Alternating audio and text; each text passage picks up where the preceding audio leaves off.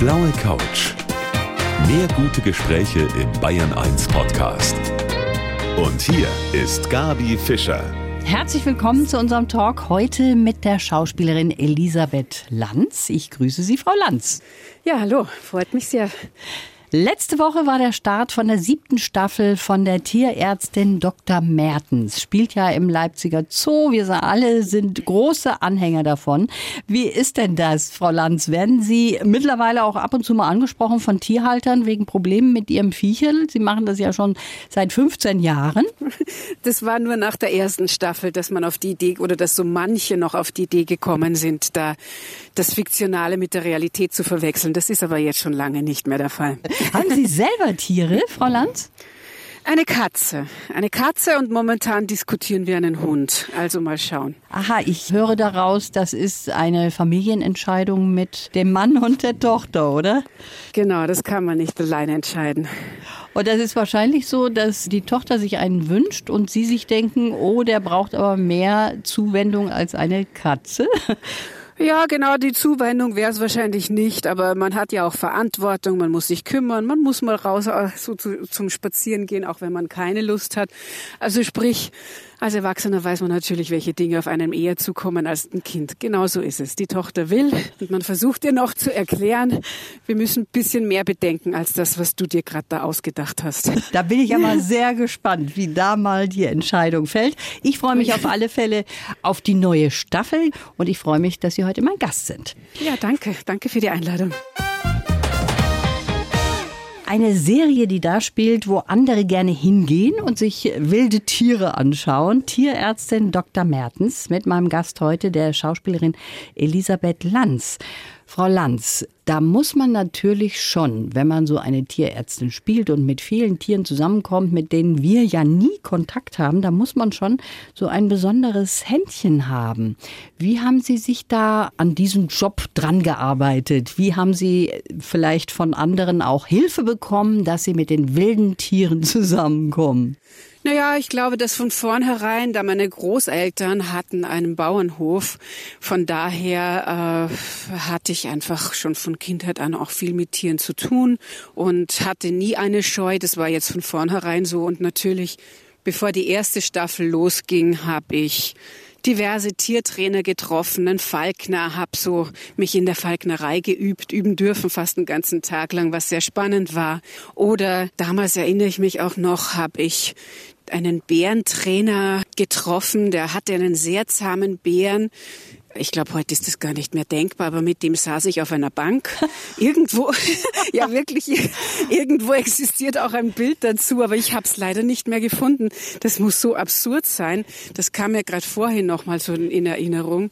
Also ja, ich habe mich eben vorbereitet mit den Tiertrainern und habe diverse Tiere sozusagen vor der ersten Staffel besucht und im Laufe der weiteren Staffeln war es dann eben so, dass die Tiertrainer ein, zwei Tage vorher angereist sind, dass man einfach die Tierfälle abgesprochen hat, geschaut hat, was möglich ist und ja, da war dann nicht mehr so viel Aufwand im Vorfeld möglich, weil wir uns dann doch ja ganz gut eingespielt haben. Mhm, das ist schon sehr spannend. Also viele bewundern Sie natürlich auch, mit welchen Tieren Sie da im Laufe der Zeit zusammengekommen sind. Ist denn da auch mal was passiert? Einmal hatten wir ein Tier von einem Zirkus und da wurde eine Einstellung, es war ein Tiger, da wurde eine Einstellung zu oft wiederholt. Das wäre auch gar nicht nötig gewesen. Auf jeden Fall die Trainerin, also der auch das Tier gehört hat, die hat dann, glaube ich, einen Kratzer am Kopf erlitten, der auch, glaube ich, genäht werden musste. So erinnere ich mich jetzt. Ist sehr lange her, aber ich sage mal, für in 15 Jahren ist das, glaube ich, das Einzige, woran ich mich erinnere. Hut ab, dass das so toll auch gelaufen ist. Sie kennen sich wahrscheinlich wahrscheinlich im Zoo in Leipzig jetzt aus wie kein anderer. Das ist natürlich ein toller Drehort gewesen. Ne? Wenn man da hinkommt, grüßt man erstmal also das Nilpferd ja. Und, ja. und dann vielleicht den Papagei. Das ist sicher ganz schön gewesen, oder? Ja, also der Leipziger Zoo ist ja auch ein fantastischer Zoo und vor allem jetzt einfach durch das Gondwanerland. Es ist, äh, da kann man nur sagen, es ist für jeden immer eine Reise wert, auf jeden Fall.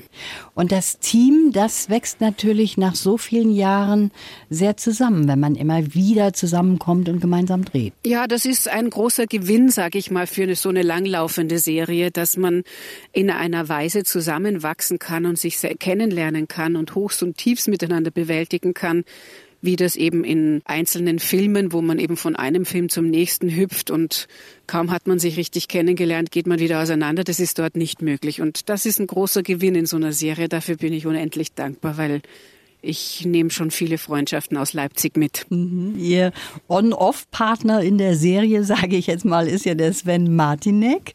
Meinen Sie, dass Sie da Kontakt halten werden? Ah, ich gehe davon aus, dass wir, also das bestimmt. Wir werden uns immer wieder sehen, mit Sicherheit ab und zu sprechen, vielleicht auch noch miteinander drehen. Ich glaube, da ist noch lange kein Ende in Sicht. Dürfen wir denn jetzt sagen, wie es ausgeht zwischen den beiden? Ja, ich glaube, das wäre nicht so günstig. Das also sagen wir jetzt nicht. Aber nicht besser. Eins weiß ich schon mal. Es gibt Kussszenen, in denen sie gedoubelt worden sind von der Freundin von Martinek wegen Corona. Das dürfen wir schon sagen, ne? Ja, ja, klar. Ja, das war eben, äh, wir mussten uns ja beim Drehen natürlich auch an die Abstandsregeln halten und ich sage jetzt mal, intime Szenen zu spielen und zu erzählen und eine gewisse Nähe mit Menschen zu transportieren, das hat schon äh, eine neue Übersetzung für diese Szenen gebraucht. Also wie wir das am besten transportieren wollen und das meiste, am einfachsten ist es immer über die Körperlichkeit zu zeigen natürlich. Aber es gibt auch andere kreative Möglichkeiten, eine Nähe zu zeigen. Aber in dem Fall war es eben so, dass die Freundin von Sven mit am Drehort war und wenn wir uns näher kommen sollten, dann hat den letzten Schritt sozusagen sie auf ihn zugemacht und den Kuss ihm gegeben. Dann war ich nur von hinten zu sehen. Also sprich die Bilder, wo man mich dann von hinten sieht, das bin doch nicht, nicht ich. Das ist sehr lustig, aber Not macht erfinderisch. Ich finde, das ist eine tolle Lösung, die Sie da gefunden haben. Ja, es waren haben. diverse Paare vor Ort. Es waren diverse Paare vor Ort, bei denen das dann so gelöst wurde. Mhm. ja, und wir bleiben auch noch ein bisschen im Zoo mit der Tierärztin Dr. Mertens beziehungsweise mit der Schauspielerin Elisabeth Lanz, die heute mein Gast hier ist auf der blauen Couch von Bayern 1. Und jetzt, jetzt gehen wir in den Zoo mit meinem heutigen Gast, der Schauspielerin Elisabeth Lanz. 15 Jahre Erfahrung haben Sie ja als Tierärztin Dr. Mertens. Der Leipziger Zoo, der war ja Arbeitsplatz. Jetzt schauen wir mal, ob Sie das ein oder andere Tier auch erkennen, wenn Sie es hören. Wir haben da zwei Botschaften von Tieren eingefangen und dann hören wir jetzt mal genau hin, Frau Lanz, und dann sagen Sie mir, was Sie da erkennen für ein Tier. Ah, ah, ah. Also ich weiß ich nicht, das, also auf Anhieb sage ich mal das Lama und es hat nach mir gerufen, erstaunlicherweise. Also Elisabeth, Elisabeth, wo bleibst du? Wir haben dich schon so lange nicht mehr gesehen. Die Übersetzung ist 1a. Die Übersetzung stimmt auf jeden Fall. Aber es war ein Nilpferd, was gesagt hat, Elisabeth, wo bleibst du? Ach, tatsächlich? Ja, lustig. Es muss ne? am Ton liegen, ne? Genau, natürlich. Dann schauen wir jetzt mal auf ein wildes Tier, ob Sie das erkennen.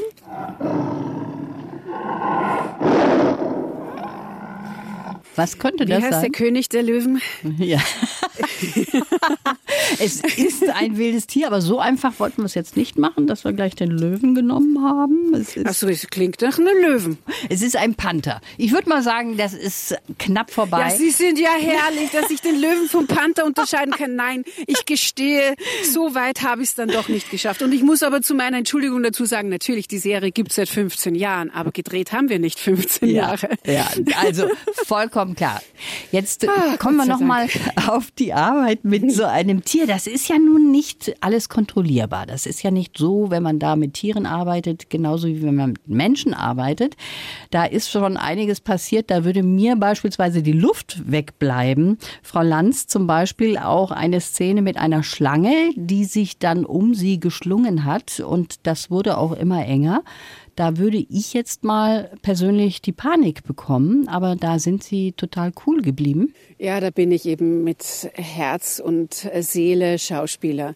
Also wenn ich das Tier in der Hand habe, wenn die Szene äh, gedreht wird, wenn alles läuft, wenn die Leute zuschauen und ich merke, der Fluss der Szene ist gegeben, dann spiele ich bis zum bitteren Ende, bis man sagt Stopp und dann gehe ich einfach davon aus, dass man mich erlöst und rettet. In dem Fall war es dann auch so. Die Schlange hat sich um mich herum gewunden. Wir haben die Szene in einer durchgedreht. Das ging, glaube ich, über zwei, zweieinhalb Minuten oder so und die Schlange wickelte sich rund um mich und hat sich auch so ein bisschen zusammengezogen. Also sprich, ich habe schon einen entsprechenden Druck auch verspürt. Aber mir war die Szene wichtig. Deshalb sage ich, ich bin mit Leib und Leben Schauspieler. Da zählt dann nur der Film und sonst nichts. es ist gut gegangen, ich bin erlöst worden, aber ähm, so ein bisschen Herzklopfen hatte ich schon, aber das konnte ich für die Szene noch verbergen. Ich wäre wahrscheinlich echt panisch geworden, aber da haben Sie sich voll im Griff und sind sehr diszipliniert. Dann schauen wir mal, Frau Lanz, wo Sie und wie Sie groß geworden sind. Sie sind nämlich aufgewachsen mit ich sag mal, 100 Geschwistern in einem SOS-Kinderdorf. Ihr Vater hat dieses Dorf geleitet. Haben Sie das als Kind so empfunden, dass da 99 andere waren, die vor Ihnen kamen? Oder wie haben Sie das empfunden? Naja, es war eben so, dass ich, wenn ich den Schritt vor die Tür gemacht habe, dann hatte ich einfach unzählige Spielkameraden und das war einfach immer sehr schön, weil ich würde sagen, meine schauspielerische Ausbildung habe ich dort genossen, indem ich einfach mit meinen Freunden da immer Rollenspiele gespielt habe und im Grunde keine Puppen gebraucht habe, mhm. weil ja immer menschliches, lebendiges Material vorhanden war. ja, Ihre Schwester ist ja auch Schauspielerin geworden, ne? Sie haben drei Geschwister und eine Schwester ist auch Schauspielerin. Ja, ja genau. Also das hat Schauspielfieber ausgebrochen ja. bei uns. Aber irgendwo ist das natürlich schon eine besondere Situation gewesen. Ne? Ihre Eltern haben sich ja quasi um eine Riesenfamilie im Grunde genommen kümmern müssen. Ja, kann man so sagen. Und die Kinder haben sich teilweise eben auch so untereinander erzogen, weil die Erwachsenen ja auch sehr beschäftigt waren. Und das hat uns, glaube ich, nicht so geschadet. Nee. Wir sind nicht so begluckt gewesen. Ja, da musste man sich eben auch durchsetzen. Und das ist ja auch eine Schule fürs Leben im Grunde genommen. Ne? Ja. Sie waren auch eine ganz tolle Sportlerin. Dreimal österreichische Leichtathletik-Jugendmeisterin. Und da muss ich jetzt mal fragen, wie sieht's im Moment mit Sport aus? Naja, also Zeit dafür ist uns ja geschenkt, ja. ne? Mehr oder weniger freiwillig, unfreiwillig. Ich, ja, also doch, ich nutze die Zeit, um fit zu bleiben. Ich treibe Sport, mache Yoga und habe auch ein bisschen angefangen zu reiten. Ursprünglich war das gar nicht der Plan, sondern da ich eine Frühaufsteherin bin und morgens eigentlich schon meistens um fünf aus dem Bett bin und sonst so mein Sportprogramm so für mich dann alleine teilweise mache, kam ich mal auf die Idee, einer Freundin im Stall zu helfen, die einen Pferdehof hat. Das habe ich dann gemacht in diesen Zeiten und dann haben wir gesagt, ja gut, am Nachmittag komme ich wieder und nehme ein paar Reitstunden und da ist äh, ein Stück weit eine neue Leidenschaft im Anmarsch. Also es macht mir sehr Spaß. Und hat wieder was mit Türen zu tun. Also da schließt sich auch wieder der Kreis. Sie haben eine ganze Menge studiert. Jeder von uns ist eigentlich froh, wenn er so ein Studium hinter sich bringt und ein Studium schafft. Aber Sie haben viel mehr gemacht. Sie haben Linguistik, Kommunikationswissenschaft, Philosophie, dann Jura und Theaterwissenschaft studiert ganz viele unterschiedliche Richtungen. Lag daran, dass Sie sich jetzt nicht direkt entscheiden konnten? Naja, also erstens muss ich hinzusagen, äh, ich will da jetzt äh, nicht übertreiben. Ich habe ja alle Studien nicht zu Ende mhm. äh, studiert. Ich habe eben mit Linguistik und Philosophie, was äh, bis heute eine Leidenschaft von mir ist und ein Interesse, damit habe ich begonnen. Und ja, ich war immer sehr breit in meinen Interessen. Eigentlich ist es egal, ich interessiere mich für das Leben. Das schließt letztlich nichts aus. Überall, wo ich mal meine Nase reinstecke, will ich mehr darüber wissen. Mhm. Und das war, ich sag mal, zu den Anfängen in der Studienzeit insofern problematisch, weil ich, ja, tatsächlich, weil die Entscheidung mir schwer gefallen ist. Aber da ich dann viel im Theater war und da mir schon auch das erste Geld auch im Burgtheater verdient hatte, und Einblicke gekriegt habe, habe ich gesehen, dass es eigentlich im Theater, da fließen alle Dinge zusammen, sowohl Geschichte als auch Philosophie, als auch Psychologie, das Studium von Charakteren, das Studium von Zeiten, das Studium von äh, Gesellschaftsschichten, immer auf der Suche nach Wahrheit, was ist richtig, was ist falsch, wie tickt der Zeitgeist. Also das alles hat sich im Theater gefunden, das war für mich das Paradies. Und das ist es dann auch geworden. Also war das genau der richtige Weg. Elisabeth Lanz ist heute mein Gast und sie hat eine Leidenschaft, die finde ich sehr außergewöhnlich. Darüber sprechen wir gleich weiter. Frau Lanz, Sie machen was gerne, wovor sich andere sehr gerne drücken. Sie putzen nämlich gerne. Jetzt verraten Sie mir mal, wie ich meine Einstellung dazu verbessern kann. Weshalb ist das, was Ihnen auch was bringen kann? Naja, es ist eine Tätigkeit, für die ich meinen Kopf nicht brauche. Für die meisten anderen Tätigkeiten muss ich meinen Kopf extrem aktivieren.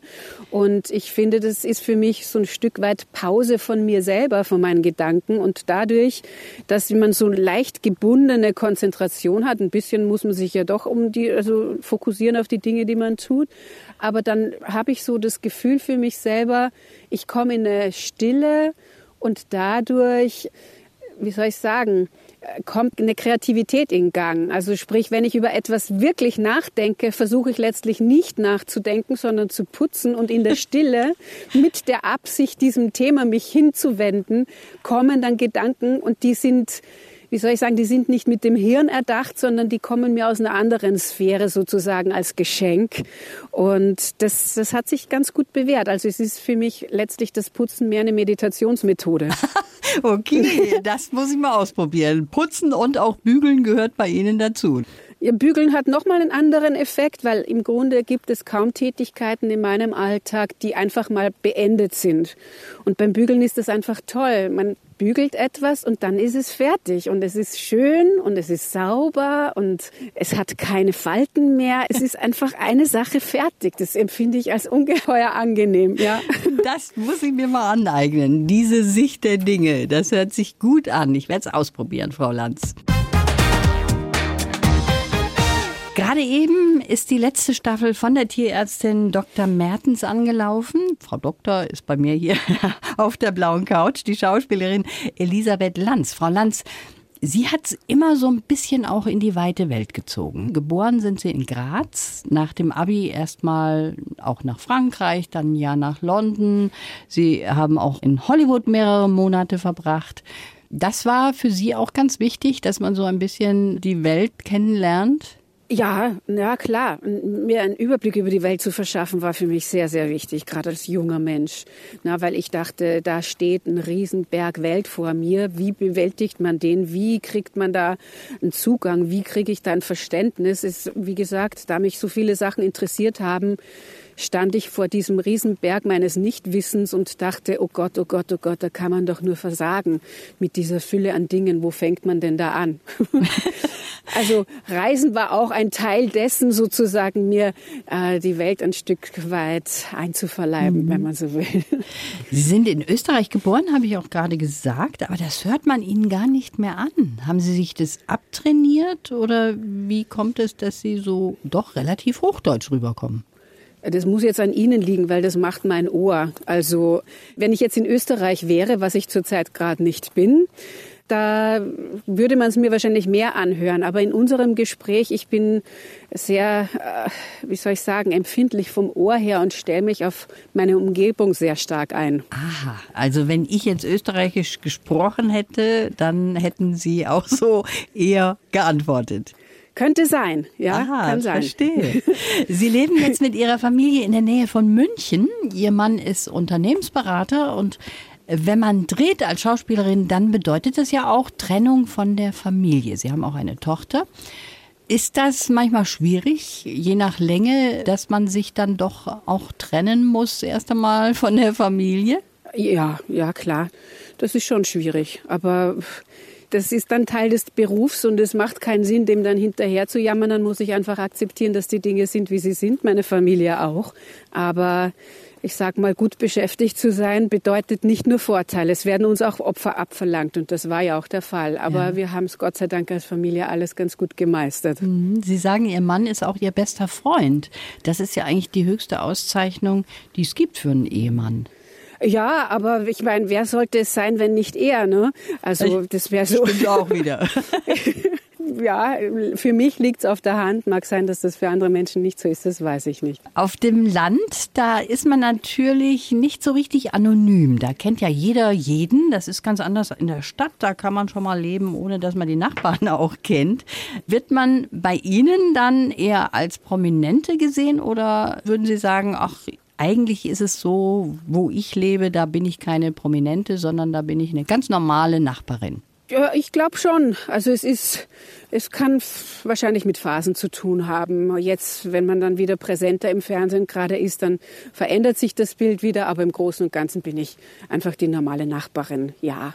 Also das war vielleicht, als wir aufs Land gezogen sind, waren wir noch etwas die Exoten, aber das hat sich auch relativ schnell gelegt. Und ich finde, so auf dem Land sind ja auch sehr bodenständige Menschen, die machen da nicht so ein Gewese rund mhm. um irgendwelche Promi-Geschichten oder sonst irgendwas. Das ist denen eigentlich völlig wurscht. Sie machen kein großes Das mag ich auch. Ja. Nein, genau. Sie machen auf mich so einen sehr ausgeglichenen Eindruck. Also ich könnte mir jetzt mal nicht vorstellen, dass Sie wie so eine Rakete in die Luft gehen. Ah, da täuschen Sie sich ja? mal nicht. Das kann ich. Können ja, das, das kann ich. Aber es geht dann meistens, ich bin jemand, der sich sehr für eine Sache engagieren kann, der für eine, also für, ich sage jetzt mal, für, für, für etwas von außerhalb von sich selber, ne? wenn mir was wirklich wichtig ist, eine Perspektive, eine Haltung oder so, da kann ich schon irgendwo auch eine gewisse Schärfe an den Tag legen. Doch, doch. Interessant, hätte ich jetzt nicht gedacht. Elisabeth nein, nein. Lanz auf der blauen Couch von Bayern 1 und ein bisschen Zeit haben wir noch. Jeden Dienstagabend ist jetzt wieder ARD-Zeit für die Tierärztin Dr. Mertens, gespielt von der Elisabeth Lanz, heute mein Gast. Frau Lanz, ich habe eine Katze, genauso wie Sie. Und wenn ich zu meiner Tierärztin gehe, dann denke ich mir oft, ja, jetzt sieht sie wieder ordentlich verkratzt aus. Welche Andenken haben Sie denn von Ihren wilden Tieren, die Sie da im Zoo behandelt haben als Fernsehärztin Dr. Mertens? Also genau genommen habe ich nur einen kleinen Kratzer und der ist entstanden beim Casting für diese ganze Serie, also sprich, noch bevor wir überhaupt eine Folge gedreht hatten, ist das entstanden, als man mich äh, in ein Tigergehege, wo zwei junge Tiger rumgehüpft sind, die waren, weiß ich nicht, drei Monate alt oder so, und man gab mir einen Schlüssel in die Hand und ich sollte so ein bisschen mit dem Schlüssel halt schütteln, das Geräusch machen. Und da hat eben spielerisch ein kleiner Tiger mit der Pfote so nach mir geschubst. Und da ist mir ein kleiner Kratzer geblieben, auf den ich natürlich bis heute stolz bin, ist klar. Ansonsten Gibt es ja? da keine Narben? Nein, alles das, gut. Wenn Sie das so erzählen, ich muss sagen, ich bewundere Sie. Das würde ich einmal in meinem Leben gerne machen, so kleine Tiger berühren. Das wäre das Höchste für mich. Ja. Oder neben dem Bär auf der Bank sitzen, wie Sie eben Verrückt. erzählt haben. Verrückt, aber so ja. schön. Das ist toll. Sie haben im Vorgespräch gesagt, Sie haben versucht, auch mit den Tieren zu kommunizieren. Also beispielsweise das Brummen vom Tiger nachzumachen. Hat das mhm. funktioniert? Ja, aber wenn Sie jetzt fragen, dass ich es mache, es geht irgendwie so ein, ein, Blasen durch die Lippen ein Stück weit. Aha. Es gelingt mir jetzt nicht so gut, aber so ungefähr. Und da reagiert dann auch das Tier darauf? Das haben Sie bemerkt? Ja, doch, die antworten. Man muss natürlich auch so ein bisschen professionell aussehen, wenn man die Spritze aufzieht, ne? Oder wenn man auf dem Röntgenbild irgendwas zeigen will, da muss man auch die richtige Stelle treffen. Da muss man natürlich sich auch vorher ein bisschen kundig machen. Haben Sie da eine Tierärztin zur Seite gehabt? Ja, waren immer vor Ort, die ganzen Fachleute, die ich auch ausgefragt habe, weil mir das natürlich extrem wichtig war, da diese Selbstverständlichkeit zu vermitteln das ist ja das eigentlich, was dann am schwierigsten ist, dass man sozusagen die komplexesten Zusammenhänge und das komplexeste oder außergewöhnliche, für mich nicht so übliche Vokabular da in eine Alltagssprache praktisch reinwebt. Und dafür musste ich einfach ganz genau verstehen, was ich da tue und nicht nur den Text da absondern. Das war natürlich sehr wichtig und ja. da habe ich auch einiges gelernt. Also eine kleine Medizinerin ist da schon herangezogen worden. da profitiert jetzt Ihre Katze davon, was Sie da so gelernt haben. Das ist genau. ja die letzte Staffel, die da gerade angelaufen ist. Seit 15 Jahren gibt es mhm. diese Serie. Also Sie sagen, Sie sind dankbar dafür, dass das wirklich so lange auch gelaufen ist, aber Sie sind sicher auch ein bisschen wehmütig, oder? Ähm, es hat natürlich eine Familie zusammen auch Opfer zu bringen über so eine lange Zeit, weil wir haben ja dann doch sieben bis acht Monate im Jahr gedreht. Manchmal haben wir das gestückelt auf zwei Jahre, aber es waren immer sehr, sehr lange Strecken und äh, offen gestanden ab dem Moment, wo meine Tochter dann in der Schule war, ja, hat mir dann natürlich schon oft auch das Herz geblutet, wenn wenn ich so lange Strecken da sie nicht begleiten konnte und es hat alles seine Vor- und Nachteile und meine Freunde bleiben mir ja erhalten. So eine Serie, die ist natürlich ein Glücksfall für einen Schauspieler, weil man ja mit Sicherheit weiß, wie es weitergeht auch. Ist aber vielleicht Wussten wir nicht. Wir wussten es von der ersten Staffel an nicht und wir ah. wussten es von Staffel zu Staffel sowieso nie. Wir haben, weiß ich nicht, ich glaube schon nach der dritten Staffel mal zwei oder sogar drei Jahre Pause gehabt. Ich hatte viele Filme dazwischen, andere gedreht, mich auch ganz anders orientiert, Theater gespielt. Also ich war längst sozusagen der Tierärztin wieder entwachsen, sage ich mhm. mal. Und dann kam dann doch noch mal die Anfrage, ob wir noch eine Staffel anhängen können. Also für mich war das schon mehrmals dazwischen eigentlich eigentlich abgeschlossen. Und das war vielleicht auch der Grund, dass da eben dazwischen so vieles stattgefunden hat für Sie auch, dass Sie dann doch nie in diese Schublade reingesteckt wurden, oder? Das kann sein, dass das das Glück ist, genau. Also natürlich bin ich sozusagen durch die Tierärztin bekannt geworden, aber ich sag mal, diese, meine Breite der Interpretation oder der, der Gestaltung von Figuren, der, der hat das deshalb nicht geschadet, weil ich eben viele andere Rollen trotzdem noch weiter gemacht habe und eben vom Hörspiel bis zum Theater, bis zu anderen Filmen, von der Drogendealerin zur depressiven Mutter bis hin zur Mörderin. Es ist ja alles da. also da bin ich auch ganz froh, ja, dass ich da nicht so eingesperrt bin. Jetzt sind wir ja alle durch Corona ausgebremst worden. Mhm. Wie ist das bei Ihnen? Haben Sie schon Pläne, wie es weitergeht? Ja, ja, es, es, gab jetzt im Januar schon drei Anfragen, was mich erstaunt hat für Corona-Zeiten. Ich dachte, wer dreht denn bitte jetzt in dieser Zeit? Aber es sind hauptsächlich Projekte, die eben etablierte Projekte sind. Und ich glaube, alle anderen Pläne, die werden jetzt noch so ein bisschen vorsichtig gehandhabt. Also da ist schon einiges so im im Hintergrund, sobald sich die Situation so bewegt, dass man auch wieder was tun kann, mal schauen. Aber mhm. es ist momentan natürlich auch auf Eis gelegt, weil ich mich ja nicht bewegen kann. Mhm. Wie ist das so generell von Corona? Wie fühlen Sie sich da betroffen? Sie leben auf dem Land. Ich glaube, dass Menschen auf dem Land doch im Moment besser mit der Situation zurechtkommen. Wie empfinden Sie das selber? Also ich war äh, vor zwei Wochen in Leipzig eben aus einem beruflichen Termin heraus und habe da die Stadt gesehen und habe wirklich den Bahnhof, also die ganze Situation, es war wie eine Geisterstadt und das Hotel hat gewirkt wie vor, weiß ich nicht, 50 Jahren. Also das war alles schon sehr bedrückend und hatte so eine depressive Ausstrahlung. Die hat man auf dem Land natürlich nicht. Die Dinge sind ruhig und die Natur ist, wie sie ist. Und man hat letztlich, würde ich sagen, mit sich selber zu tun und ich kann mich auch gut mit mir selber beschäftigen. Aber es strömt mir nicht so eine Depression entgegen. Und ja, ich glaube, ich muss unbedingt Komödien in der nächsten Zeit drehen. Ich möchte den Menschen ein bisschen ein Lächeln ins Gesicht zaubern. Das ist eine schöne Idee, finde ich. Dann drücke ich Ihnen dafür die Daumen. Ich wünsche Ihnen alles Gute, bleiben Sie gesund und schönen Dank für das Gespräch. Ja, auch Ihnen alles Gute und auch den Zuschauern alles Gute und Gesundheit natürlich. Danke vielmals. Die blaue Couch. Der Bayern 1 Talk als Podcast. Natürlich auch im Radio. Montag bis Donnerstag ab 19 Uhr.